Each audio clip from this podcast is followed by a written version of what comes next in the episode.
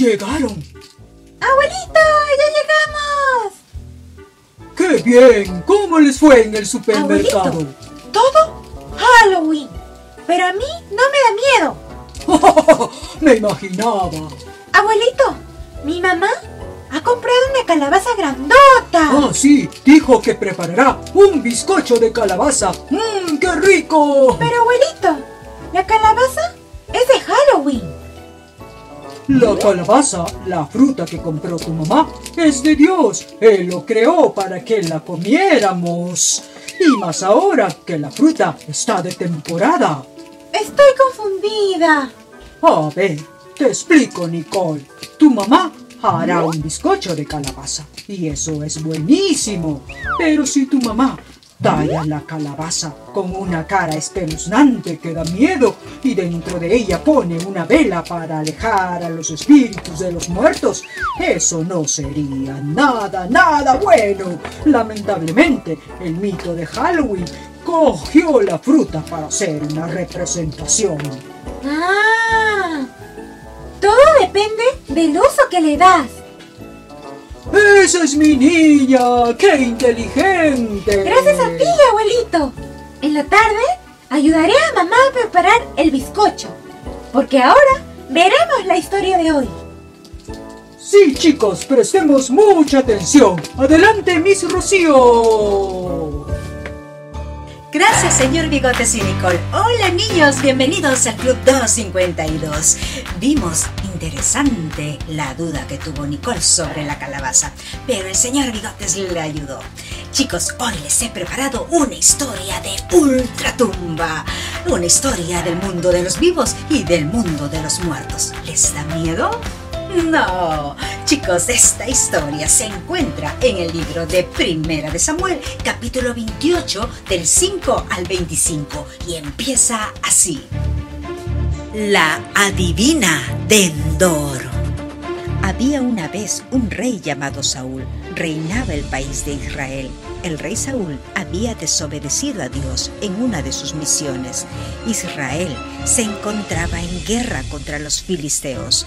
Un día el rey Saúl vio el inmenso ejército filisteo y tuvo miedo y se aterrorizó y fue a preguntar a Dios qué debía hacer, pero Dios no le respondía y tampoco podía consultar al profeta Samuel porque él había muerto. ¿Y sabes qué hizo? mandó a buscar a una divina, es decir, a una persona que hace contacto con los muertos, porque quería hablar con Samuel. Esto estaba prohibido y es más, el mismo rey Saúl había echado de Israel a todos los adivinos, brujos y hechiceros. Y al encontrar a una adivina en Endor, el rey Saúl, ¿sabes cómo fue a verla? Fue disfrazado con el rostro cubierto mismo Halloween. Se había sacado su ropa real y se puso otras ropas con tal que no lo reconocieran. Apenas que llegó, dijo a la divina, Quiero que llames al espíritu de un muerto para preguntarle algo. La mujer dijo, Pero ¿Acaso no sabes que el rey Saúl expulsó de Israel a todos los adivinos y hechiceros? Si hago lo que me pides, me matará. Te prometo, no te pasará nada si haces lo que te pido. Bien. ¿Quién quieres que se te aparezca? Llama a Samuel. La mujer apenas vio a Samuel, se asustó y dio un fuerte grito. ¡Ay! Y dijo a Saúl, Usted es Saúl, ¿por qué me engañó? No tengas miedo, dime lo que ves. Veo algo divino que sube a la tierra. Es un anciano vestido con un manto. Entonces Saúl se dio cuenta que era Samuel y Samuel dijo, Saúl, ¿por qué no me dejas descansar? Estoy desesperado. Los filisteos me hacen la guerra y Dios me ha abandonado, no me responde.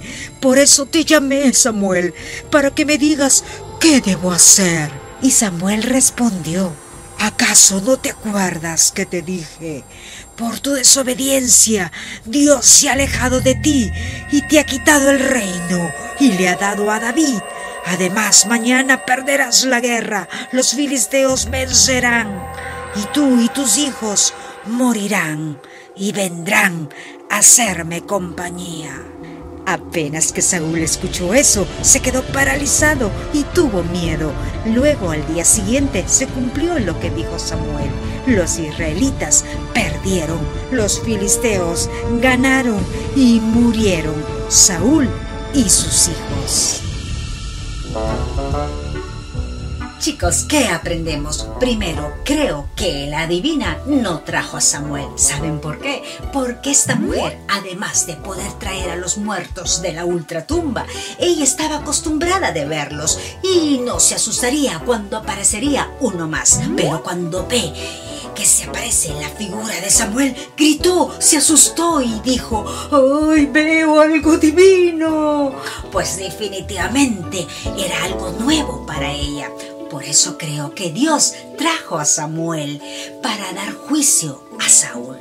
Chicos, el ir a consultar a una adivinadora es desobediencia a Dios. ¿Por qué? Porque en Deuteronomio capítulo 18, 11 dice, no busquen los encantamientos, ni consulten a los adivinos, ni a los que invocan a los espíritus, ni consulten a los muertos, porque el Señor le repugna los que hacen estas cosas. Repugna quiere decir rechazo, desagrado. El Señor rechaza los que hacen estas cosas, como lo hizo con Saúl. Chicos, pero Dios es tan bueno que en medio de todo este mundo de pecado, de oscuridad, Dios envió la luz, que es Jesús, a este mundo. ¿Recuerdas? Nació en Belén, murió en una cruz por tus pecados, para que todo aquel que en él crea no se pierda ni tropiece en oscuridad, sino que tenga una vida llena de luz para siempre. ¿No te parece maravilloso vivir en la luz en lugar de la oscuridad? ¿Saben? La maldad del pecado no está en los objetos, sino en el corazón de la persona. Si venimos a Dios y nos arrepentimos de nuestros pecados, su luz brillará tan fuerte en nosotros que no será apagada con ninguna oscuridad. Jesús dijo en Juan 8:12, yo soy la luz del mundo. Si ustedes me siguen, no tendrán que andar en la oscuridad, porque tendrán la luz que lleva a la vida. Papás y mamás, ayudemos a nuestros hijos a cultivar un discernimiento bíblico que les ayudará a tomar buenas decisiones. Bien, en esta ocasión queremos saludar a Gabriel Escalón, a Gloria y William, a Diana Quispe y a Esther Aranda. Gracias por sus comentarios y sus saludos. Que el Señor les bendiga. Bien, si te gustó este video, regálame un like, compártelo, escríbenos qué aprendiste y suscríbete para más videos de Club 252. Nos vemos chicos, hasta la próxima.